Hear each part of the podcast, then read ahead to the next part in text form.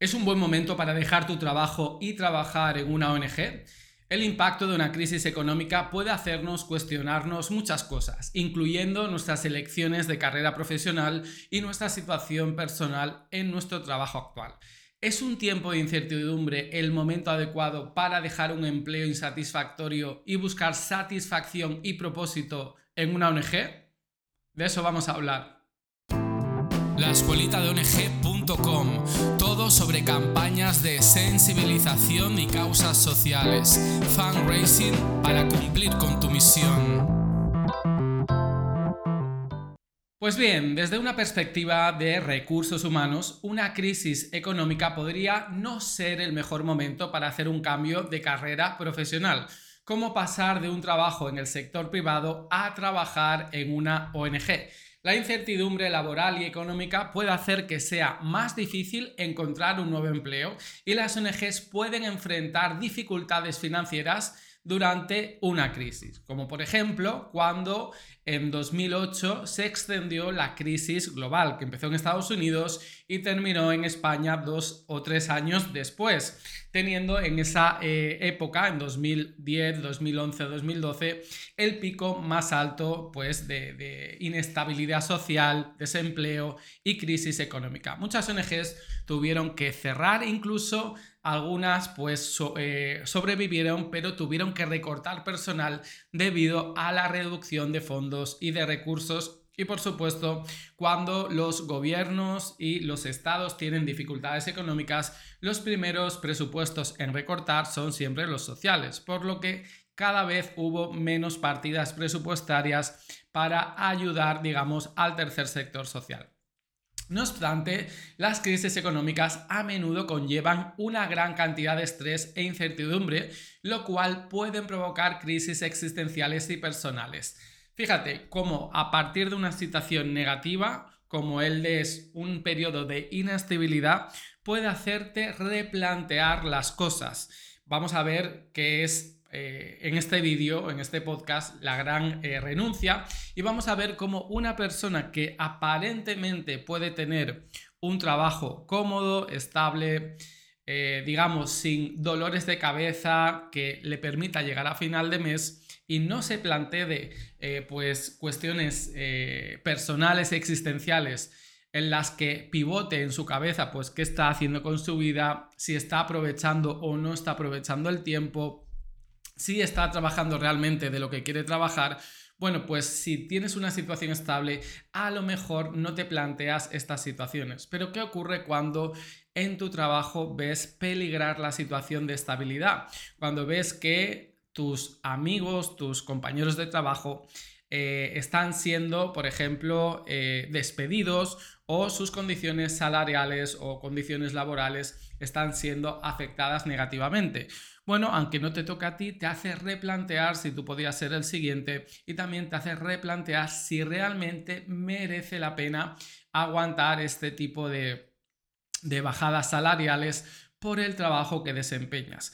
Las crisis económicas pueden desafiar nuestras suposiciones fundamentales eh, sobre el mundo y nuestro lugar en el mercado laboral. Acuérdate que una mitad de la vida consciente, porque eh, el tercio restante es el que pasamos durmiendo, de las 24 horas 8 dormimos, generalmente 8 trabajamos y 8 pues tenemos tiempo libre. Bueno, pues la mitad del tiempo consciente de nuestras vidas lo dedicamos al trabajo. Fíjate en este ejemplo, puedes creer que, que si trabajas duro y haces las cosas correctas, puedes ser recompensado, pero cuando hay una crisis económica, el trabajar duro no significa absolutamente nada, por mucho que digan los coaches o los gurús que puedas ver en internet. Conozco y seguramente tú también conoces muchos casos de profunda injusticia en el que te esfuerzas, en el que trabajas duro y tu recompensa es una bajada salarial o incluso un despido. Fíjate que las crisis económicas a menudo implican inseguridad laboral, pérdida de ingresos y preocupación por el futuro.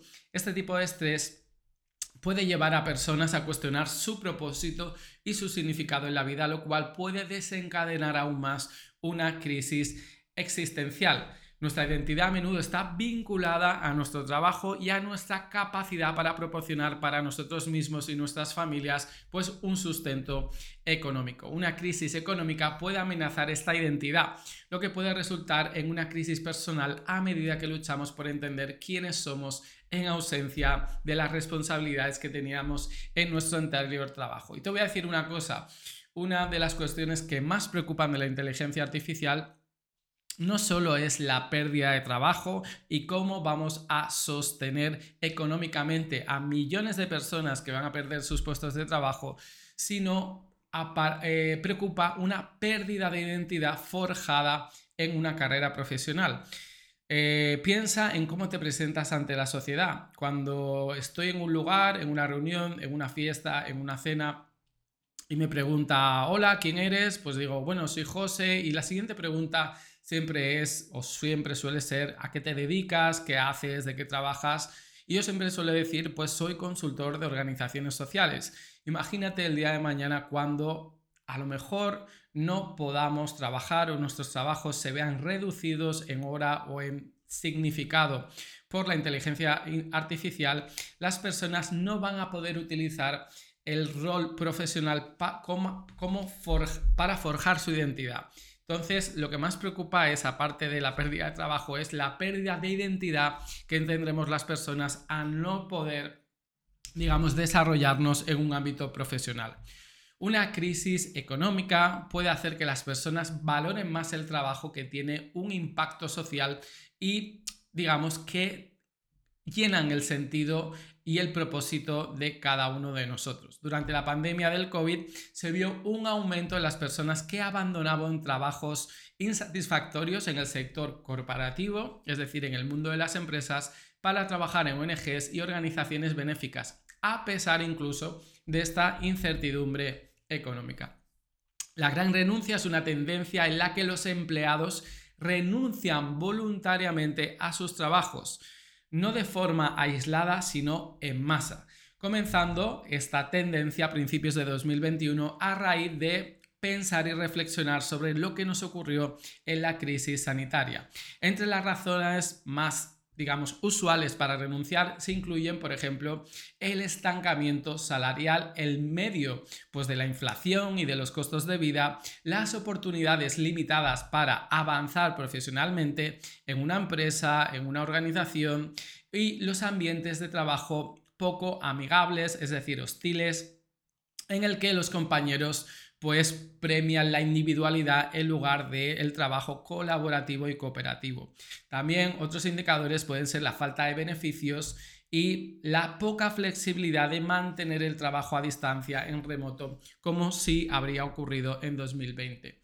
Algunos economistas han descrito la gran renuncia como similar, algo parecido a una huelga general, esencialmente con respecto a los trabajadores con condiciones peores, precarias. Según el índice de tendencias laborales de Microsoft, más del 40% de la fuerza laboral global está considerando renunciar a su trabajo en 2021. Estaba considerando, no significa que lo haya hecho. Desde una perspectiva de desarrollo profesional, una crisis puede y es, de hecho, el mejor momento para repensar y redirigir una carrera profesional. Yo personalmente, cuando he tomado decisiones importantes a la hora de hacer un movimiento profesional, me he sentido mucho más cómodo cuando hay mayor incertidumbre que cuando hay mayor seguridad. ¿Por qué?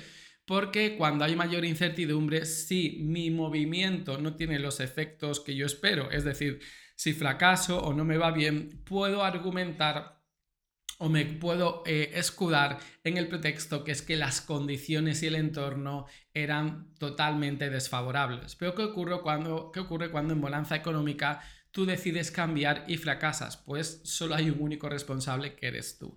Por lo que que todo sea inestable a tu alrededor puede ser el empujón que te hace falta para dejar, digamos, el trabajo en una empresa y trabajar de lo que realmente quieres trabajar, que es en una ONG. La mayoría de nosotros no tienen supertrabajos con sueldos millonarios, por lo que no parece una decisión arriesgada. Trabajar en una ONG puede suponer pues mejorar la calidad de vida, por ejemplo. Las malas condiciones de trabajo pueden afectar negativamente no solo a tu salud mental y física, sino también a la calidad de vida en general de tu día a día y de tu familia. En este sentido, el cambio a una organización social donde las condiciones de trabajo pueden ser más humanas y se valora más el bienestar del empleado, pues puede ser una mejora en este sentido. Trabajar en una ONG puede ofrecerte la posibilidad también de alinear el trabajo diario con tus valores personales y tus pasiones. Esta alineación, esta coherencia puede conducir, y de hecho lo hace, a un grado de satisfacción a la hora de realizar tu trabajo mucho más alto que el que tenías trabajando para tu empresa, lo cual eh, conduce también y se está vinculado a una mayor motivación y por ende a una mayor productividad. Las ONG suelen ser entornos donde los empleados usan una amplia variedad, vamos a decirlo así, de habilidades. ¿Por qué? Porque no hay recursos para contratar a todos los profesionales que nos gustaría contratar. Estas habilidades pueden ser valiosas en otras áreas de trabajo y pueden hacer, por ejemplo, que sea más desafiante el día a día que lo que era antes en tu empresa. Trabajar en una ONG también te proporciona oportunidades para construir una red de contactos de personas que suelen ser igual que tú en el sentido de que comparten valores y visiones del mundo. Entonces, ¿es el momento de una crisis económica el adecuado para cambiar de carrera profesional y trabajar en una ONG? Depende, cada uno sabe su situación personal, pero yo apuesto que sí, que sí, siempre y cuando tengas pues un plan B o a lo mejor un ahorro que te permita sostenerte los próximos seis meses o un año con lo que tienes ahorrado, por si no sale todo como tú esperas. Una crisis económica puede ser un tiempo de reflexión y de reevaluación, así que mira cuánto tienes ahorrado puede hacer que nos preguntemos si estamos viviendo nuestras vidas de acuerdo con nuestros valores y sobre todo con aquello que queremos hacer o simplemente estamos siguiendo como corderitos las expectativas que tiene la sociedad sobre nosotros. Esta reflexión puede ser incómoda, es verdad, pero también puede ser una oportunidad para el crecimiento y para el cambio personal. Ya sabes que yo trabajaba en una empresa privada y no es que he terminado trabajando en una ONG, sino que he terminado trabajando como consultor de ONG ya desde 2013 que he tomado esta decisión, pues ya son 10 años trabajando como asesor y consultor de organizaciones sociales. Si quieres saber cómo hacer el cambio, ya sabes que en showfound.com tienes un curso que te prepara para ser consultor de organizaciones sociales. Espero que este episodio te haya resultado interesante y ánimo si estás planteándote hacer un cambio profesional. Suerte y nos vemos en los próximos episodios de la Escuelita de ONG. Chao.